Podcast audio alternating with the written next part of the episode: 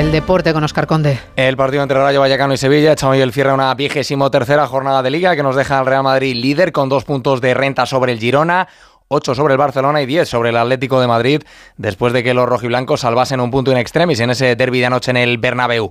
El tanto inicial de Brahim lo igualó el gol de Marcos Llorente en el minuto 93. Los técnicos, Ancelotti y Simeone. Creo que ha sido un partido muy bueno, jugado muy bien a fútbol, controlado bien. Hemos tenido la mala suerte de encajar al último minuto. Se merecía ganar, eh, obviamente, pero no tenemos que reprochar nada. Para mí fue un partido raro. Estaban mejor ellos que nosotros, pero tuvimos nosotros más situaciones por ahí en el primer tiempo que ellos. Y en el segundo tiempo, un partido largo. Se queda en un empate. Siempre empatar también fuera de casa no está mal.